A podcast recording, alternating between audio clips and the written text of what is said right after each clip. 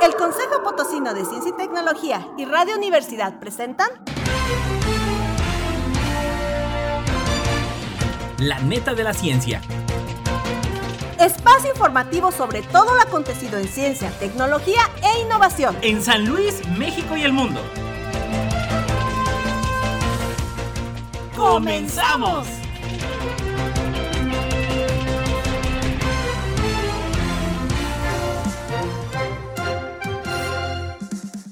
¿Qué tal? ¿Cómo le va? Muy, muy buenos días. Bienvenidos a la neta de la ciencia. Bueno, tenemos un programa muy, muy interesante el día de hoy. Ya lo sabes, siga la transmisión a través de Twitter, Instagram, YouTube, en arroba coposit y a través del Facebook como Consejo Potosino de Ciencia y Tecnología. Saludamos a todos los que nos escuchan a través del 88.5 de FM y 1190 de AM y a través de Spotify de Radio y Televisión Universitaria en La Neta de la Ciencia. Vámonos con los titulares. Titulares.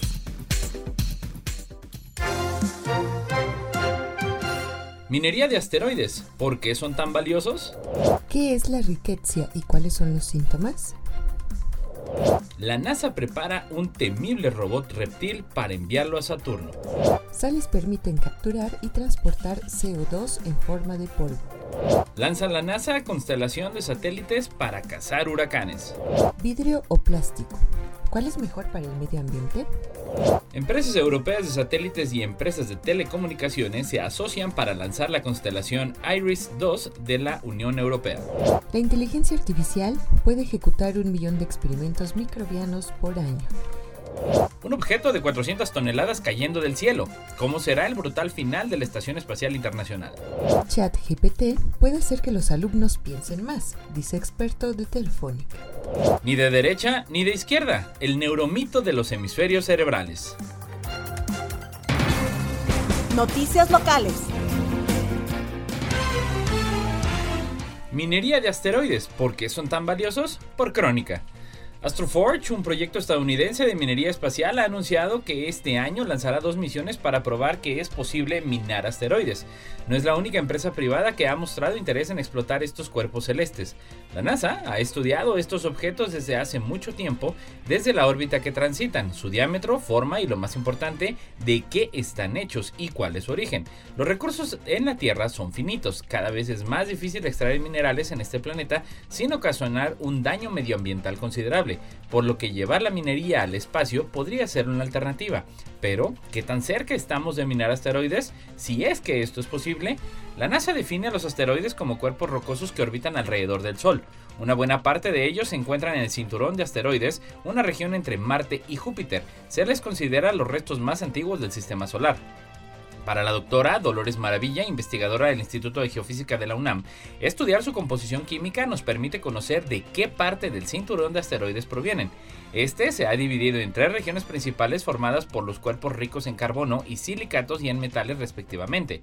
Cuando se estudian los componentes de los asteroides, se obtienen resultados que apuntan a la presencia de minerales que resultan muy valiosos en la Tierra, desde oro, platino, hierro y titanio, hasta minerales carbonatados que pueden indicar la presencia de agua.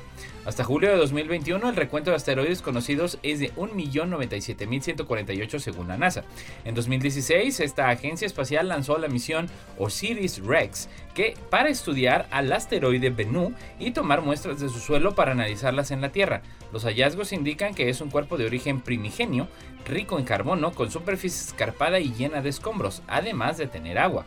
En este asteroide también fueron detectados varios minerales como los filosilicatos y la magnetita, así como los minerales oro y platino. Las muestras que van a ser estudiadas en los laboratorios terrestres fueron tomadas en la región nombrada Night Gale y llegarán a nuestro planeta en septiembre de 2024. Otra misión espacial de interés en la misión Psyche y que será lanzada el 1 de octubre de este año y está destinada al estudio del asteroide SIG-16, un cuerpo rico en hierro y níquel, se cree que podría ser el núcleo de un planeta temprano relacionado con aquellos cuerpos que se dieron origen en nuestro sistema solar. Y en esta neta, ¿sabe usted qué es la riqueza y cuáles son los síntomas?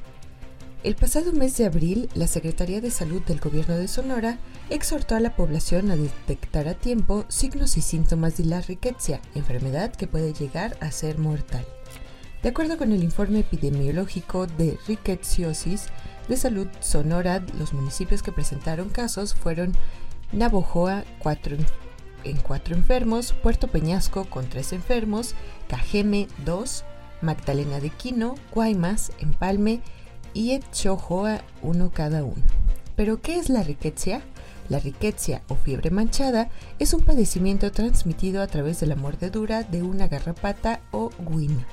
Este padecimiento abarca un grupo de enfermedades infecciosas causadas por al menos 8 especies de bacterias del género Rickettsia y que se asocian a malas condiciones higiénicas debido a que se transmiten por vectores principalmente garrapatas. ¿Cuáles son los síntomas? Pues bueno, los síntomas más comunes son dolor de cabeza, fiebre, sarpullido en el cuerpo y malestar general. Las garrapatas o guinas por lo general están alojadas en perros y gatos, pero también en la maleza y en la tierra.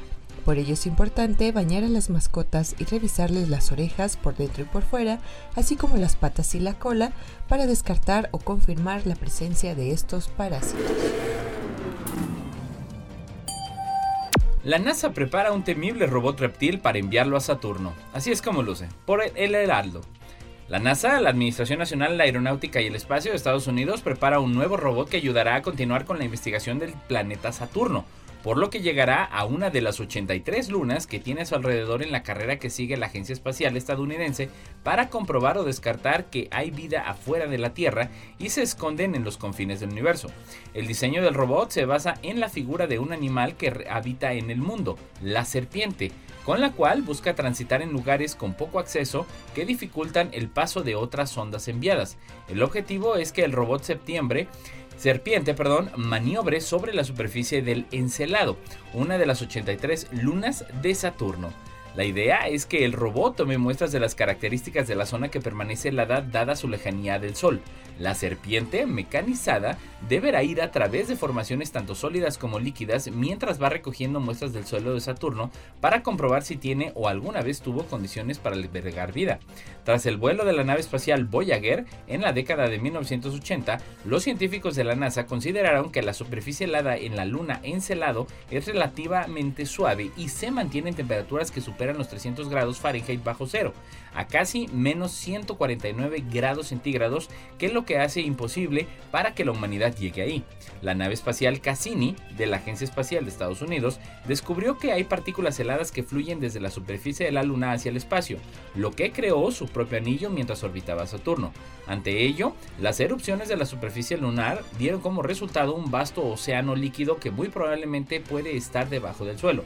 El robot Es elaborado por el sistema Exobiology Extend Life Surveyor de la NASA, que diseñó el alargado robot para que resistiera el complicado entorno de Saturno con sus condiciones de extremas bajas temperaturas. Su sistema de propulsión complejo permitirá la inspección de paisajes sólidos o líquidos. Mientras tanto, los miembros del equipo de investigación de la NASA han estado ocupados probando el topógrafo en regiones hostiles de la Tierra. De hecho, el prototipo de la serpiente robot, que mide casi 5 metros de largo, ya ha sido utilizado en climas adversos de la Tierra al examinar volcanes y glaciares. Sin embargo, para que el robot con forma de serpiente acuda a su misión en Saturno, todavía no cuenta con la aprobación total, por lo que resta que finalicen más pruebas para definir una fecha de lanzamiento para enviarlo a la misión que proporcione a la comunidad científica mayores datos sobre la existencia de vida extraterrestre. Y esta siguiente neta se relaciona con el medio ambiente y es que un equipo internacional de investigadores ha desarrollado un método prometedor para la captura y almacenamiento de carbono basado en el uso innovador de sales y que permite convertirlo en polvo para su mejor gestión. El hidrato de metano se estudia por su capacidad para capturar y atrapar moléculas de gas como el dióxido de carbono a alta presión. Sin embargo, es difícil o imposible recrear estas condiciones en el laboratorio y el enfoque requiere, además de mucha energía, ya que el sólido de metano y hielo requiere refrigeración.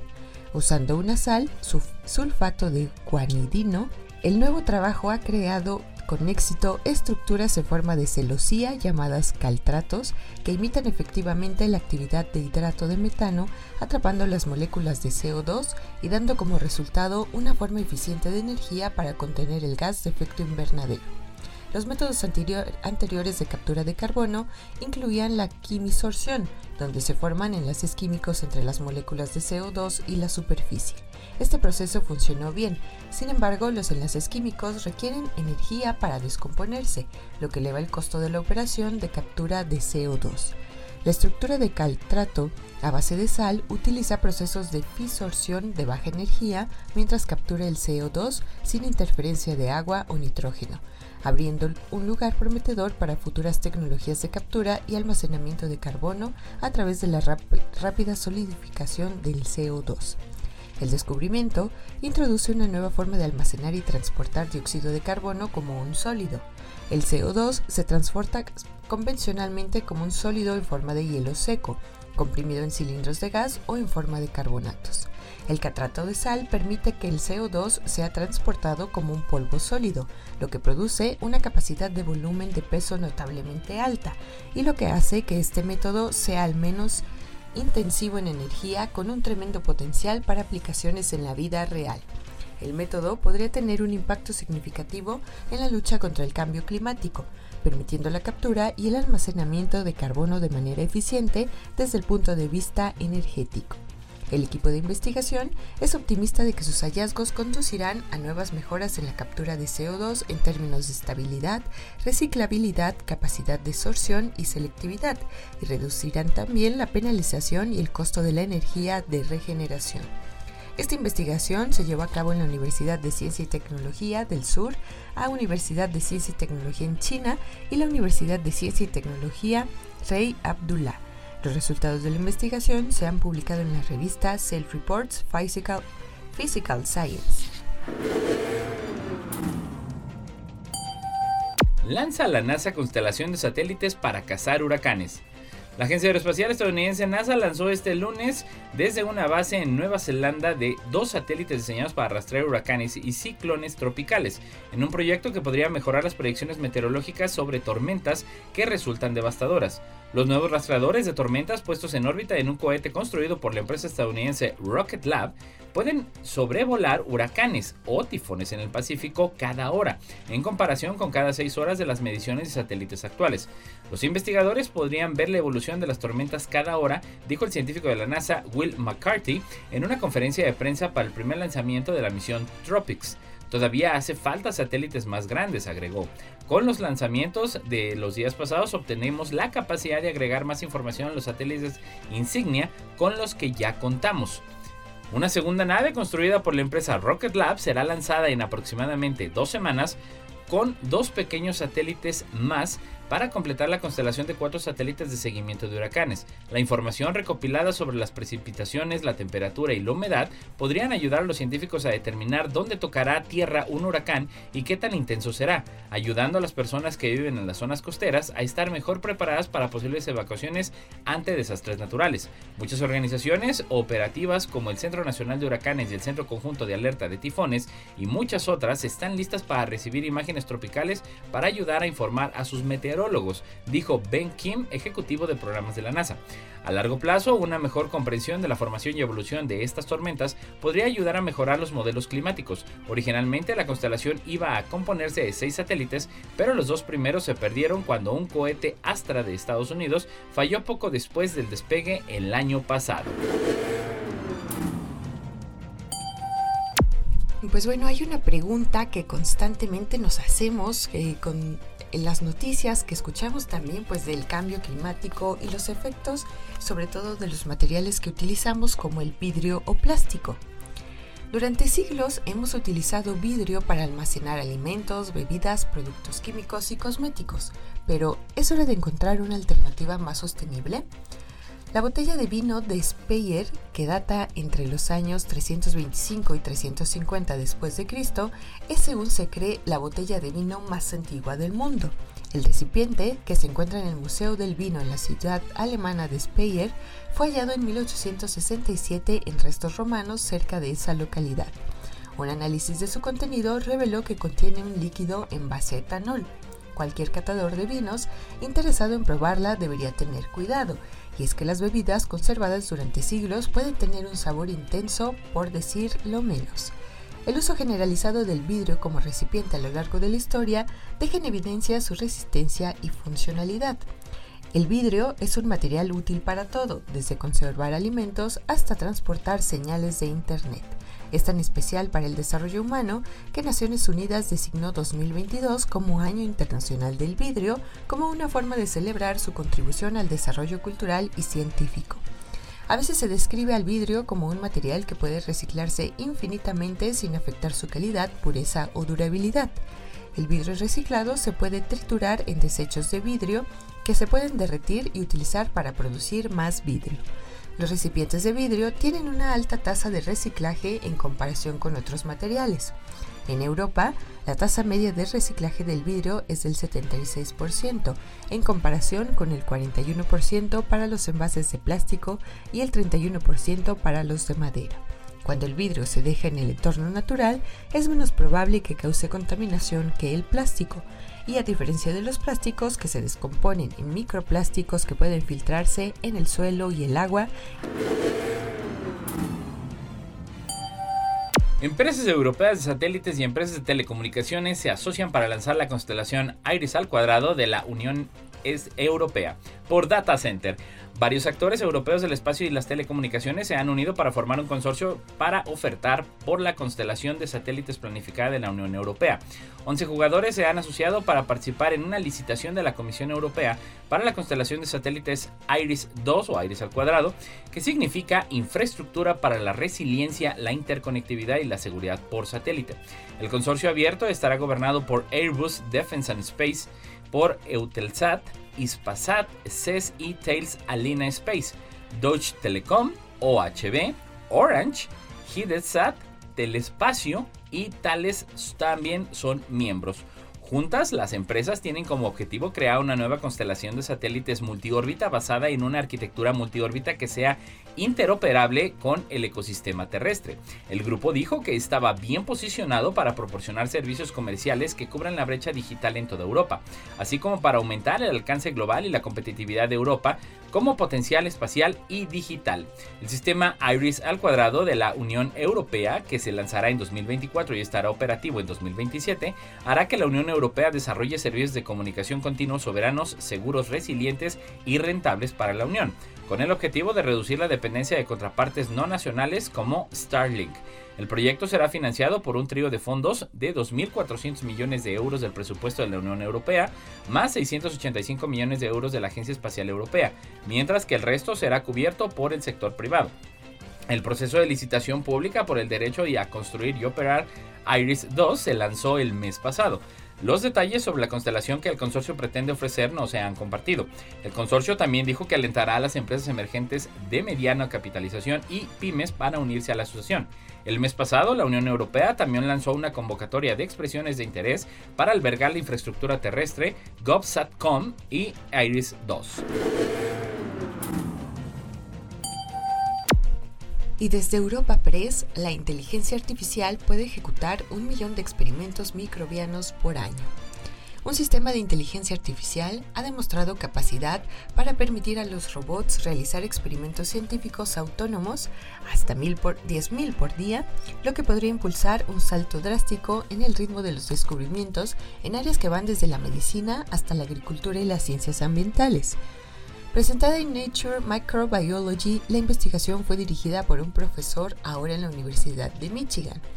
Esa plataforma de inteligencia artificial denominada Bacter Inteligencia Artificial mapeó el metabolismo de dos microbios asociados con la salud bucal, sin información de referencia para empezar. Las bacterias consumen alguna combinación de los 20 aminoácidos necesarios para mantener la vida, pero cada especie requiere nutrientes específicos para crecer. El equipo de la Universidad de Michigan quería saber qué aminoácidos necesitan los microbios beneficiosos en nuestra boca para que puedan promover su crecimiento. Sin embargo, descubrir la combinación de aminoácidos que les gusta a las bacterias es complicado. Esos 20 aminoácidos producen más de un millón de combinaciones posibles, solo en función de si cada aminoácido está presente o no. Sin embargo, esta aplicación de inteligencia artificial puede describir descubrir los requisitos de aminoácidos para el crecimiento tanto de Streptococcus gordoni como de Streptococcus sanguinis. Para encontrar la fórmula adecuada para cada especie, Bacter AI probó cientos de combinaciones de aminoácidos por día, perfeccionando su enfoque y combinando eh, cada una de estas combinaciones cada mañana en función de los resultados del día anterior. Así, en nueve días, estaba produciendo predicciones precisas el 90% del tiempo. A diferencia de los enfoques convencionales que alimentan conjuntos de datos etiquetados en un modelo de aprendizaje automático, Bacter AI crea su propio conjunto de datos a través de una serie de experimentos. Al analizar los resultados de ensayos anteriores, se le ocurren predicciones de qué nuevos experimentos podrían brindarle la mayor cantidad de información. Como resultado, descubrió la mayoría de las reglas para alimentar bacterias con menos de 4.000 experimentos. Un objeto de 400 toneladas cayendo del cielo. ¿Cómo será el brutal final de la Estación Espacial Internacional? Por BBC News. Si dentro de 8 años estás navegando por ciertas partes del Océano Pacífico, es posible que te lleves un susto. El suelo, el cielo se será rasgado por unas 400 toneladas de metal que se encuentran y se encenderán por su reingreso a través de la atmósfera. Este furioso infierno se estrellará contra las aguas en un área que quizás miles de kilómetros de longitud, señalando el final de uno de los mayores proyectos de la humanidad, la Estación Espacial Internacional. La EEI ha estado orbitando la Tierra desde que comenzó su construcción en 1998 y ha recibido a más de 250 visitantes de 20 países desde que llegó su primera tripulación en noviembre de 2000. El programa impulsó la colaboración internacional, sobre todo entre Estados Unidos y Rusia, que se asociaron poco después de la caída de la Unión Soviética. Sin embargo, gran parte de los equipos de la estación tienen décadas de antigüedad, lo que eventualmente podría hacer que se vuelva peligroso o incluso incontrolable en órbita, algo que ya le sucedió a la, estación, a la estación espacial Salyut 7 de la Unión Soviética en 1985, requiriendo dos cosmonautas para reactivar la estación giratoria. Para evitar que vuelva a ocurrir una catástrofe de este tipo, la Estación Espacial Internacional será sacada de órbita en 2031, llevándola a través de la atmósfera para aterrizar de manera segura en el Océano Pacífico. El reingreso será el más grande de la historia y en marzo la NASA solicitó fondos al Congreso para comenzar el desarrollo de un remolcador espacial que podría ser necesario para realizar la tarea, una nave espacial que puede empujar la estación de vuelta a la atmósfera. Kathy Leunders, jefa del programa de vuelos espaciales tripulados de la NASA, reveló más tarde que se estimó que el remolque costaría poco menos de mil millones de dólares. Después de orbitar la Tierra 34.981 veces, la estación espacial Skylab sufrió un corte de energía y entró en una caída incontrolada a la atmósfera terrestre el 11 de julio de 1979. Se esperaba que se rompiera en el extremo sur de África y cayera en el Océano Índico. Muchos objetos grandes se han quemado en la atmósfera terrestre, algunos de ellos fueron la estación espacial Mir de Rusia en 2001 y el Skylab de la NASA en 1979. Sin embargo, la Estación Espacial Internacional representa un problema completamente nuevo, ya que tiene más de tres veces el tamaño de la Mir.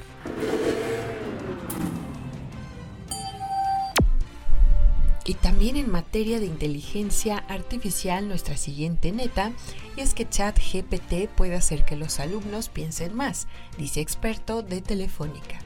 El experto Richard Benjamins cree que el chat GPT, el sistema de chat basado en el modelo de lenguaje por inteligencia artificial, no va a hacer que los alumnos piensen menos, sino al revés. Es una oportunidad para hacerles pensar más. Benjamins, responsable de la estrategia de inteligencia artificial de la compañía española Telefónica, ha participado en el primer encuentro iberoamericano de profesores de humanidades celebrado en Madrid.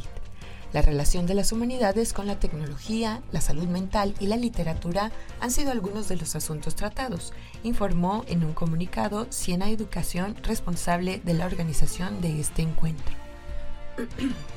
Benjamin indicó que la necesidad de desmitificar herramientas como ChatGPT porque su juicio es una oportunidad para hacer pensar más a los jóvenes o de una forma distinta y que así sean capaces de distinguir los sesgos. en la conferencia inaugural titulada Los exploradores del espíritu, el filósofo español Fernando Sabater alertó del peligro de dejar de lado las humanidades. Según sus palabras, ensalzar lo humano es visto como una forma de arrogancia, mientras que borrar lo específico de lo humano es aplaudido. y recordó, las ciencias se ocupan de lo que hacemos, las humanidades de lo que somos. Armando Sánchez, decano del Colegio Oficial de Docentes de Madrid, resaltó que la educación en valores es fundamental y las humanidades encierran la esencia de todos los valores. Por otra parte, el director del área educativa de la OCDE, Andreas Scheidler, citó que el sentido, la compasión y la relación con otras culturas y las tradiciones como aquello que nos diferencia como seres humanos en un mundo donde la tecnología nos modela la vida, tenemos que preguntarnos qué nos identifica. Ni de derecha ni de izquierda. El neuromito de los hemisferios cerebrales por BBC News.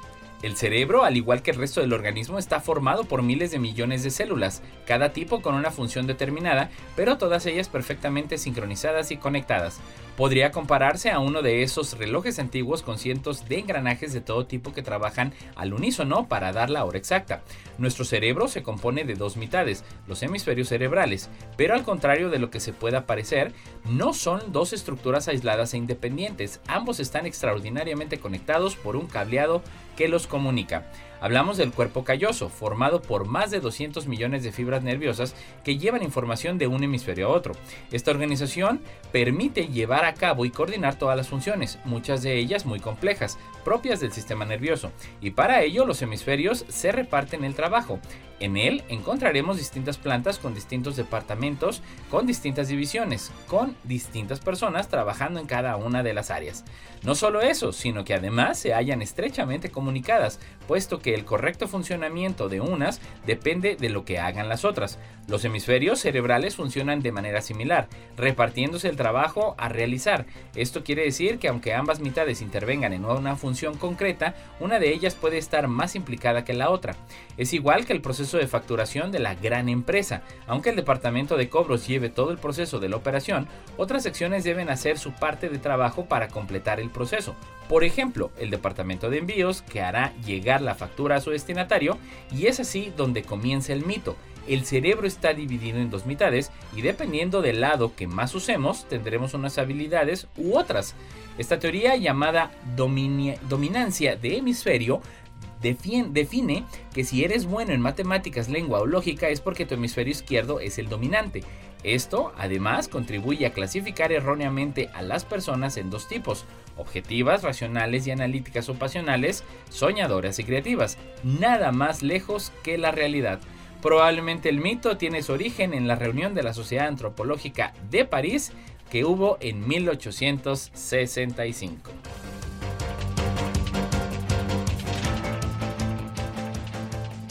No importa en qué parte del mundo estés, recuerda sintonizarnos en la web radio y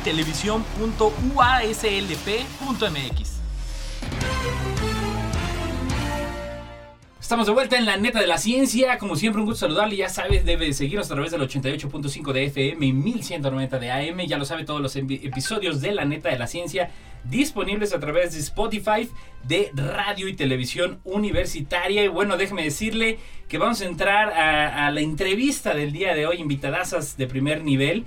Y me refiero a Estefanía García Monreal. Estefanía, ¿cómo estás? Muy buen día. Muy bien, Edgar, gracias por invitarme. Al contrario, gracias. Y bueno, pues también nos acompaña la doctora Abelina Franco Vega, que bueno, por lo joven que está yo le voy a hablar de tú. Así que Abelina, bienvenida, muy buen día. Hola Edgar, ¿qué tal?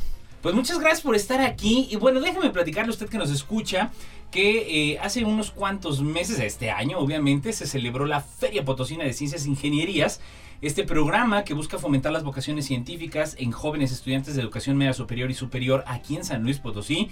Y bueno, pues déjenme platicarle que precisamente Estefanía, gracias al apoyo que tuvo de parte de, de Avelina como investigadora adscrita a la Facultad de Ciencias Químicas de la máxima casa de estudios, la Universidad Autónoma de San Luis Potosí, pues ganó, ganó, obtuvo el tercer lugar en la, en, la categoría de educación superior y bueno, por ello felicidades, chicas, pues a ambas, porque la verdad sabemos que es el trabajo. Eh, pero déjame decirle, ya ve que en la ciencia, pues lo último que tenemos es pues nombres de marketing, la verdad, eh, pero pues es la naturaleza de la ciencia, la ciencia tiene que ser muy específica, precisa y concreta. Y bueno, el proyecto de Estefanía, que estaremos hablando un poquito más adelantito de ello, se llama Efecto de la radiación UVC sobre las cinéticas de, inactivación de Aspergillus niger, tú me dices, voy bien, Penicillinum SPP en sistemas modelo y alimentos. Obviamente esto, que para mí estuvo en lengua muerta o en arameo, pues ya nos lo explicará con mayor detalle tanto Estefanía como Abelina. Bueno, pero antes que eso, eh, pues eh, platicar un poco al respecto, chicas, de cómo fue llevándose este proceso, ¿no? Digo, sabemos que no nada más por arte de magia aparecieron a concursar en la Feria Potosina de Ciencias e Ingenierías, este evento que organiza el Consejo Potosino de Ciencia, e eh, Consejo Potosino de Ciencia y Tecnología. ¿Cómo se fue dando de manera inicial el impulsar un proyecto de esta naturaleza? Belina, si me gustaría iniciar contigo, bueno, tú como investigadora adscrita a la Facultad de Ciencias Químicas, eh, vamos, desde tu rol, qué, papel tienes para de tal manera que ese ejercicio que tú tienes el día a día en la facultad pues te haya llevado a impulsar a Estefanía y participar. Bueno, yo, yo supe que hubo una etapa anterior, ¿no? Sí. Pero bueno, platícanos cuál es tu ejercicio que tienes como investigadora de tal manera que puedes apoyarte con los chicos también para impulsarlos en proyectos de investigación. Sí, claro. Pues mira, en primera instancia creo que es importante decir que yo soy ingeniero en alimentos. Ok. Antes de tener otra especialidad, soy ingeniero en alimentos, orgullosamente eh, de la Facultad de Ciencias Químicas de la Universidad Autónoma de San Luis Potosí, pero una parte que a mí siempre me llamó mucho la atención de los alimentos y de la contribución que podíamos hacer nosotros era el conservar la gran diversidad que tiene México de frutos, que nos diferencia de otros países, ¿no? y siempre como ver cómo la ingeniería podía apoyar a eso. Entonces siempre mi investigación está orientada también a dar soluciones a problemáticas reales de nuestros agricultores. Entonces de ahí mucha de la investigación que trato de realizar está orientada a eso. Pero definitivamente pues una parte es la idea que tenemos, pero otra parte también es la colaboración que tenemos con nuestros estudiantes, ¿no? Y yo siempre trato de trabajar, definitivamente veo a mis alumnos con su desempeño que tienen en el salón de clase, pero algo que para mí es muy importante entender es que el desempeño desde el punto de vista de una calificación es solo una parte de las personas, ¿no? Así es. Me, a mí me interesa mucho eh, colaborar con personas que sean integrales. Entonces, siempre trabajo con chicos en el laboratorio y suelo de tratar de rodearme de personas que sean muy integrales y después les digo de, luego que conozcan a alguien que sea así de buenazo como usted, me lo recomienda, ¿no? Claro. Y así pasó, o casi siempre así pasa. Ese fue el caso de Estefanía, que otra chica que colaboraba conmigo en su momento me dijo, no, es que yo conozco a alguien que podría trabajar también aquí. Y así llegó Estefanía al laboratorio. Ah, qué y entonces, entre que hicimos servicio social, entre que hicimos algo ahí de investigación, porque yo siempre les digo, ya si llegaron conmigo, ahora tenemos que lograr algo grande, ¿no? este, hay un poco como el compromiso de ambas partes y de ahí surgió, probamos diferentes cosas, no empezamos de hecho de lleno con esta parte de la VC, pero después surgió la idea, empezamos a intentar cosas, hicimos partes del proyecto pequeñitas, eh, colaboramos inclusive con otros compañeros en un verano de la ciencia, se fue dando el proyecto hasta que llegamos a tener suficiente trabajo como para poder concursar en el Foro de Jóvenes Investigadores. Ya, que es este evento ya que creo que ya tiene 10 años en la Universidad Autónoma, que bueno, para quienes nos escuchan, eh, es este gran evento que congrega a, estudiantes no solamente de la universidad, sino de distintas universidades. Y bueno, al final de cuentas es un concurso, ¿no? De proyectos científicos. Y ahí es donde se suma Estefanía. Y bueno, eh, en este sentido, pues también me gustaría partir contigo eh, desde el punto de vista de el por qué estudiar ingeniería. Digo, sabemos que luego ingeniería en alimentos también domina, digo, es, es característicamente grande la, la, participación de las mujeres. Este, se sabe, sobre todo ahí en ciencias químicas. Y bueno, un gran saludo sobre todo por ahí a, la doctora Leiva Ramos, a la doctora Ruth, a, todas aquellas grandes investigadoras que han sido ampliamente galardonadas durante muchísimos años. Y bueno, esa gran labor que han venido construyendo. Y bueno, ¿cómo se fue dando? Primero, pues también un poco la elección de carrera, ¿no? Estefanía, decir, bueno, ¿cómo acabé aquí? ¿No? Hay quien dice, ah, ya me metí, pues ahora síguele. Y, y también cómo te fuiste vinculando, ahorita como lo comenta Belina, pues bueno, para incursionar finalmente a jóvenes investigadores. Sí, pues yo primero me decidí por la carrera, por algo muy, muy básico. Que de hecho, el primer día de clase que, yo dije, es que yo quiero hacer cerveza, me acuerdo que todos se rieron, todos se rieron de mí. pero, pero es que, pero pues es que la verdad yo sí, o sea, me llamaban la atención indirectamente los bioprocesos Ya. alimentarios, entonces, pues sí, o sea, por- fue por eso que me decidí. Aparte, pues siempre me había gustado la química y me gusta mucho esta carrera porque siento que es muy, que está muy completa, porque integra ciencia, ingeniería y muchas cosas que, que se me hacen muy padres. Claro. Y que en este sentido, bueno, eh, entraste a, a- a hacer alguna especie de práctica de servicio social. ¿Cómo fue que te fuiste vinculando, obviamente, con la doctora Belina, pues para empezar a, a incursionar en esto? Pues yo comencé a hacer prácticas, pero en un laboratorio que se llama Bayou, en donde hacen suplementos alimenticios. Y ahí fue donde conocí a la otra chica que colaboraba con la doctora. Y me acuerdo que en una plática así muy común, normal, estábamos hablando de los profesores de la carrera, porque ella es más grande que yo. Ya. Y, y me dice, ay, no, la doctora Belina. Y yo le dije, ay, no, es que yo, ay, no, ella es mi... Ya echando la ídola". porra, ¿no? Y digo, sin que, sin que, Sí. no, no porque esté aquí. No, sí, yo le dije así, no, yo quiero ser como ella, me encanta lo que hace. Y ya, o sea, ahí quedó en, en que me encantaba lo que hacía. Y al siguiente día me dijo, no, pues yo le platiqué de ti porque yo soy su tesista. Y ya, pues yo no sabía. Y ya le dije, ay, no. Qué Ah, bueno.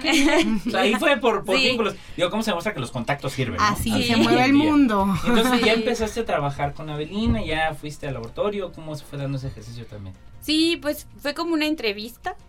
Y ya después, pues decidí ir- irme a, a trabajar con ella como servicio social, después como becaria. Y pues Ya se fue ya, dando. ya me quedé ahí, sí. ¿Cómo se da este proceso, Avelina, en el que, por ejemplo, Estefanía, ya le dices, a ver, vamos a investigar esto, ¿no? Y ahorita que comentaste la VC, ¿qué, qué significa esto, Sí. no? Y sobre todo un poquito en el contexto, pues de alguna manera práctico, porque sabemos que al final del día, pues bueno, hay ciencia básica y también hay ciencia aplicada, y que en este sentido es un proyecto también o- orientado a, a- la parte de investigación científica, pero bueno, ¿de, de qué estamos hablando cuando precisamente comentas esto de VC? Y bueno, ya irnos adentrando también un poquito a esta parte del proyecto. Sí.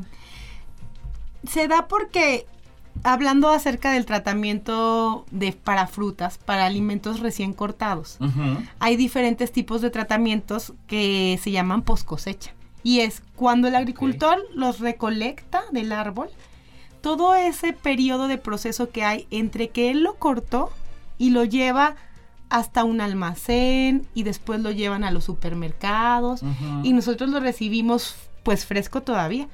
Pero definitivamente se tiene que dar un proceso de saneamiento para eliminar pues toda la carga de microorganismos superficiales que trae. Porque si no sabemos que como los frutos son muy ricos en nutrientes, si tienen muchos microorganismos se pueden echar a perder, o sea, se termina su vida útil. Entonces, dentro de la industria hay muchos procesos para eliminar esos microorganismos, pero los que existen de manera tradicional tienen que ver con algunos químicos sintéticos, que a veces no son tan buenos para el medio ambiente, o tienen que ver con tratamientos donde se usan temperaturas altas. Y entonces, imagínense ustedes que yo me voy a agarrar con vapor de agua a las fresas, pues las vas a maltratar, ¿no? Claro, claro. Entonces, como lo que buscamos es encontrar tecnología nueva que tenga la capacidad de eliminar a los microorganismos, pero que no dañe pues el sabor y el valor nutricional. Ya, las propiedades. Todas las propiedades, ¿no? Que ahora está muy de moda que queremos comer todo lo más cercano a lo natural. Entonces, lo que es la nueva era de la tecnología en alimentos y que definitivamente es lo que nosotros le queremos dar a la sociedad, son estas nuevas tecnologías, pero entenderlas primero nosotros y Claro. ver si las podemos escalar. Un poco de esto que mencionabas de ciencia básica, muchas de estas tecnologías que pueden oírse desde algo tan, les digo yo, esotérico como el plasma frío, este, porque sí, es como tú dices, suena algo que Sí, seguro los ficción, ¿no? astronautas usan, ¿no? Sí, claro, claro. pero que a veces son tecnologías relativamente sencillas, solo que no las hemos probado para una aplicación de todos los días, como son los alimentos, ¿no? Que yo es lo que digo, los ingenieros en alimentos solucionamos los problemas básicos de todos los días, que es como comer, ¿no? No tan básico como eso. Basiquísimo. Claro. Entonces, dentro de estas nuevas tecnologías está lo que es la luz VC, o en general la luz UV. Ok. La luz UV es un rango del espectro de la luz. En este caso, pues eh, puede ser VC, VB, VA, que luego sí lo hemos escuchado porque nos protegemos de la luz solar Así con es. pantallas o con bloqueadores porque sabemos que daña nuestra piel. Solo que la VC mm, nos, la- nos protege lo que es la capa este, de ozono, pero también se puede generar por algunas lámparas de manera artificial y se ha encontrado que por el rango donde se encuentra puede dañar el ADN de los microorganismos. Oh, Ajá. ya, y ya, entonces ya se usa. O sea, la verdad es que Estefanía y yo solo estamos explorando una aplicación nueva. Pero inclusive en el tratamiento de agua potable hay una parte del proceso que tiene luz UVC. Ok. Y nosotros nos pusimos a pensar, ¿qué pasaría si esa luz le da a la superficie de una fruta donde hay un honguito que quiere crecer? Porque todos hemos visto una naranja que tiene pelitos Sí, verdes. Que ya empieza. Exacto. Sí, Y decíamos, ¿qué tal si le llega solo la luz, lo daña a él y ya no le crece? Y de ahí surgió la idea. Porque de ahora, luego, mucho lo padre de hacer ciencia es que uno puede estar en una tarde hipotetizando y decir, imagínate que los señores en el campo tuvieran un cuarto, que tuvieran unas lámparas, pero que esas lámparas tuvieran luz UVC y con eso ya tuvieran productos de buena calidad. Entonces, como es esa parte, no hemos llegado hasta eso, Claro. pero vamos a la mitad del camino y es muy gratificante. No, y genial, porque digo, hasta ahorita primero lo entiendo y digo, me acuerdo que sí estuve en la presentación, pero es que uno está cuidando así como que toda la parte operativa y todo y que funcione y que la transmisión y todo eso. Dices como que sí lo entendí, pero al final dices, ay, no me quedé con un millón de dudas. Pero bueno, con lo que me comentas, bueno, en definitiva ya, ya, ya me queda muchísimo más claro, digo, y ya todavía me falta por aprender mucho al respecto. Pero, pero Estefania, ¿cómo fue que, bueno, a, a qué tipo de actividades? Vamos, ya en el laboratorio, ¿no? Así es, digo, si bien la aplicación de la luz, todo eso, este proceso, por ejemplo, de la selección, me queda muy claro que diferente quizá al mismo vapor de agua, a, a otros quizá este, eliminadores de estos microorganismos que pudieran sonar bastante invasivos estos procedimientos, pues obviamente el de la luz pues no es invasivo como tal, ¿no? Vamos, no estás manipulando directamente los alimentos y creo que eso ayuda muchísimo porque vamos, a veces me imagino yo, quiero pensar, la contaminación también se puede dar a lo largo de todo ese proceso, ¿no? De, de la cosecha hasta el comedor e inclusive el almacenamiento que tenemos en casa, ese puede provocar pues microorganismos o efectos dañinos al momento de consumirla, ¿no? En definitiva. ¿Y ¿Cómo se fue dando este proceso, Estefanía? Vamos, ¿qué, cómo, ¿qué hacías en laboratorio? Digo, explicándolo un poquito en español, digo, y que vaya que ahorita Abelina de verdad me lo dejó muy, muy claro, este, y que bueno, de alguna manera eh, hubo alguna selección de algunos microorganismos en específico, ¿no? ¿Qué fuiste haciendo ahí en laboratorio? Sí, pues es que primero se comenzó a probar la luz en bacterias. Se, se probó en bacterias, pero antes de eso también hubo un proceso en donde tuve que obtener todas las cepas bacterianas, las levaduras y los hongos. Entonces se probaron las bacterias para ver si podía matar a estas y después se probó en levaduras. Pero realizando investigaciones vimos que ya había muchos reportes de que se había probado en bacterias. Entonces dijimos, ok, ¿qué otra cosa le puede crecer a los alimentos? Y los hongos pues son, son los que han sido menos estudiados. Entonces optamos por ver cuáles eran los hongos que normalmente afectaban este tipo de alimentos y, y, pues probarlos para ver para ver qué tanto ¿Qué alimentos tenía. eligieron y por qué? O sea, agarraron manzanas, frutas, digo, agarraron frutas, fresas, digo, ¿de cuál, cuál- ¿cuáles eligieron y por qué? Elegimos tomate y naranja. Esto es porque nuestro estado, San Luis Potosí, es de los principales productores de tomate y naranja. Entonces, Ok. también buscamos algún algún fruto que tuviera un beneficio que si al conserváramos tuviera algún beneficio para el estado, Ya.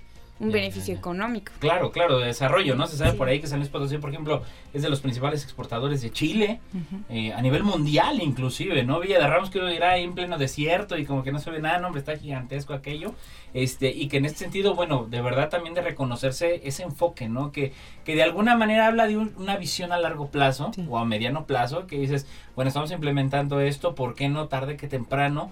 Este, y de existir esta voluntad de gobierno, de empresas y de la academia por implementar este tipo de soluciones, ¿no?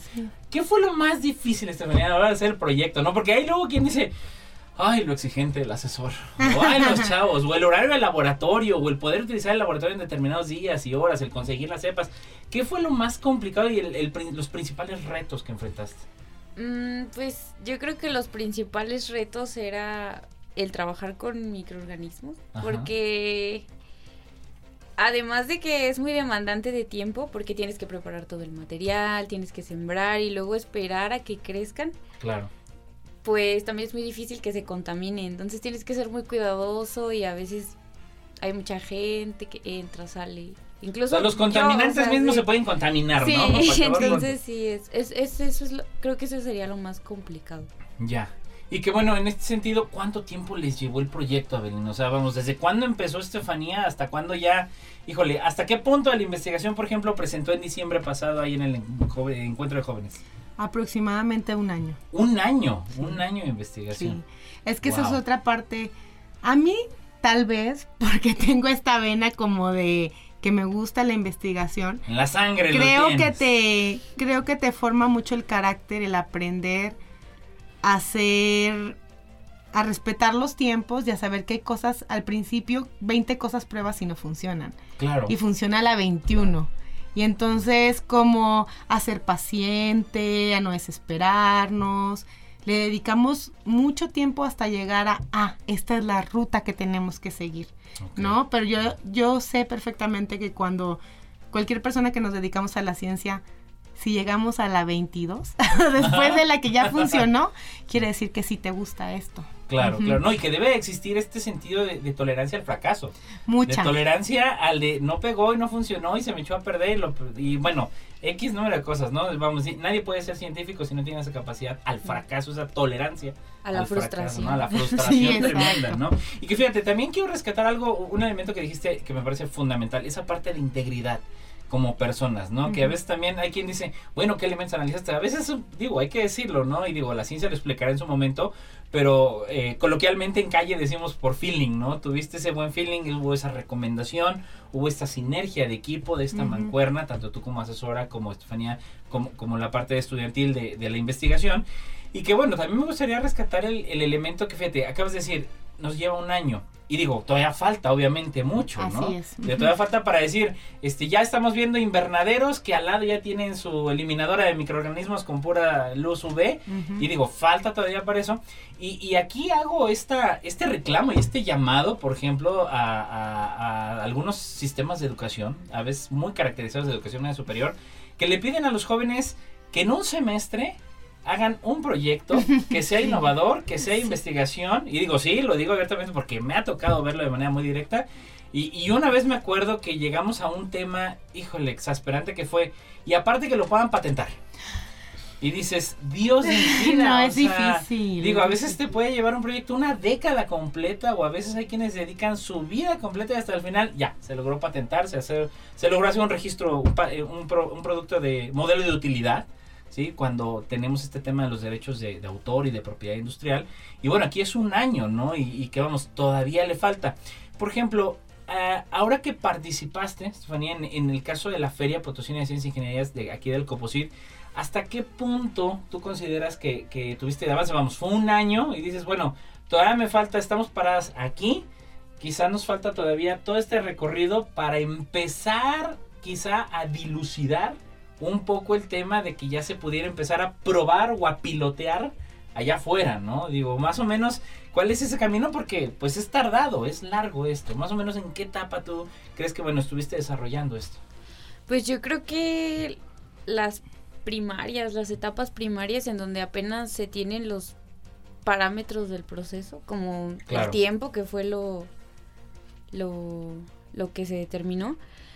Pero pues sí falta todavía porque hay muchos muchos factores que pueden afectar esto y pues todavía tienen que ser estudiados. También las características del fruto, porque por ejemplo la, la cáscara no es la misma la de naranja la del tomate, entonces eso, influye mucho. También por ejemplo si quisiéramos estudiar una una uva, una fresa, o sea, todo Cambia completamente un kiwi, ¿no? completamente, sí. No, y hasta las horas de exposición, me imagino, a la luz, que también implican dinero, o sea, Claro. costo-beneficio. ¿Cuánto tiempo me tarda en desinfectar o en quitar estos microorganismos versus cuántas horas? Pues ahí está el reto, ¿no? En este sentido. Ahora, paralelamente, Evelina, este, estuvieron desarrollando algunos otros proyectos, estuviste centrada este año, por ejemplo, principalmente en Estefanía. ¿Cuál fue tu dinámica precisamente con la asesoría de, de los proyectos de investigación?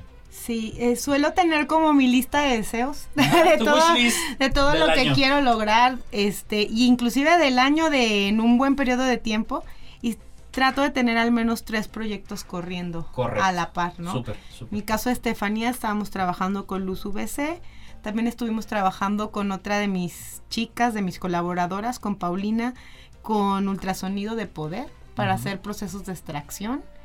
Este, y también estuvimos trabajando para desarrollar productos simbióticos con probióticos y prebióticos. ¿Cómo es eso? Un poquito en el español, ¿no? Es, son productos que tienen microorganismos benéficos, como los lactobacilos y esos. Ah, ya me Eh, acordé de ese botecito blanco que nos dicen que tomamos en Exacto, las mañanas, que le exacto. doy a mis hijos. Pero sí. ahora que en un solo producto, este, ese microorganismo que es bueno y la comida que le gusta comer al microorganismo para que él al encontrársela se la coma y produzca el beneficio de manera más efectiva. Ya.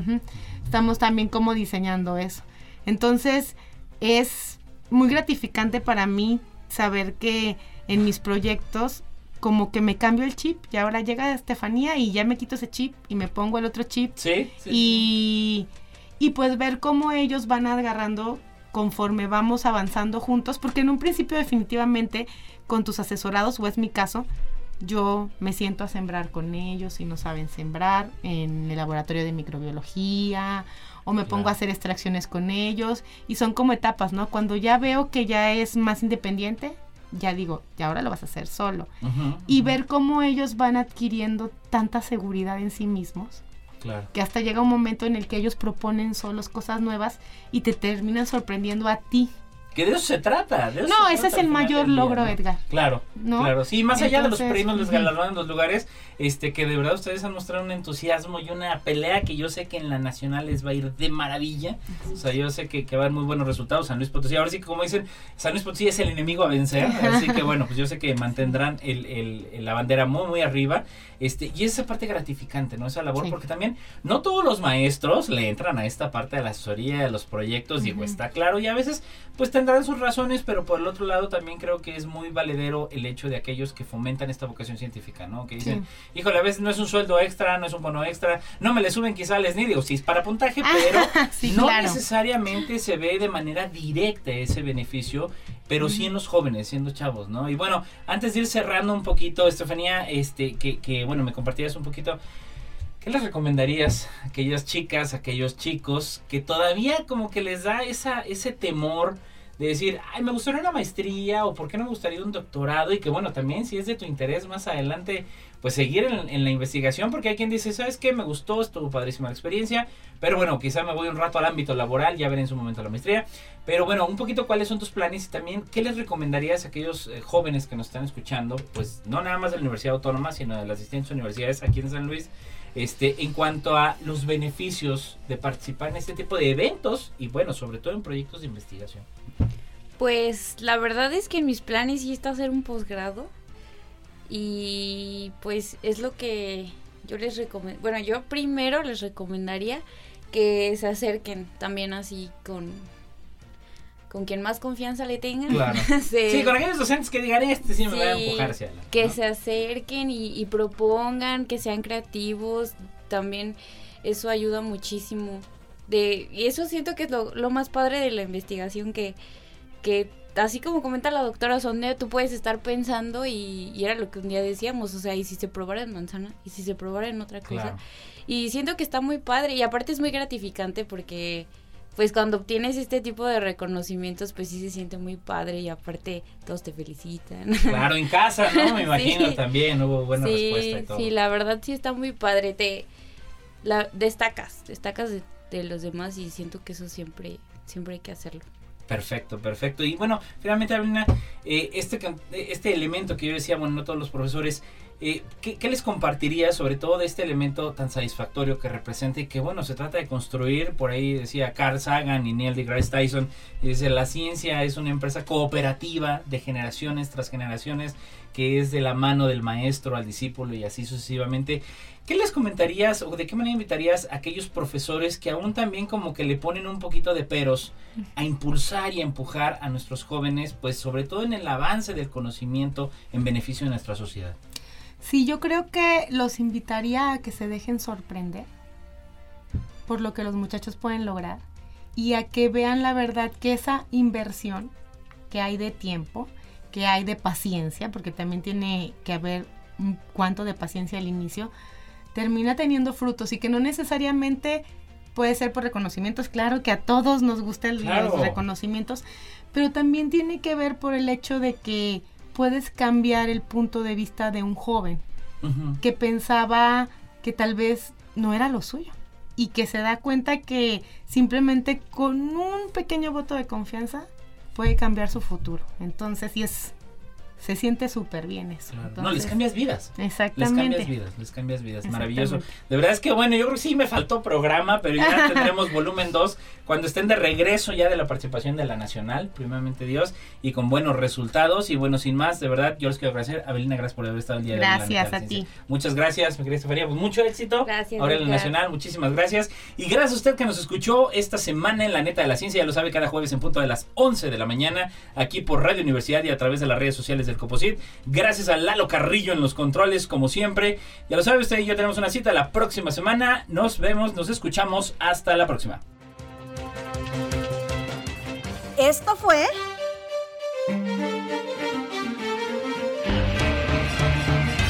La Neta de la Ciencia. Noticiero de Ciencia, Tecnología e Innovación. Presentado por el Consejo Potosino de Ciencia y Tecnología y Radio Universidad.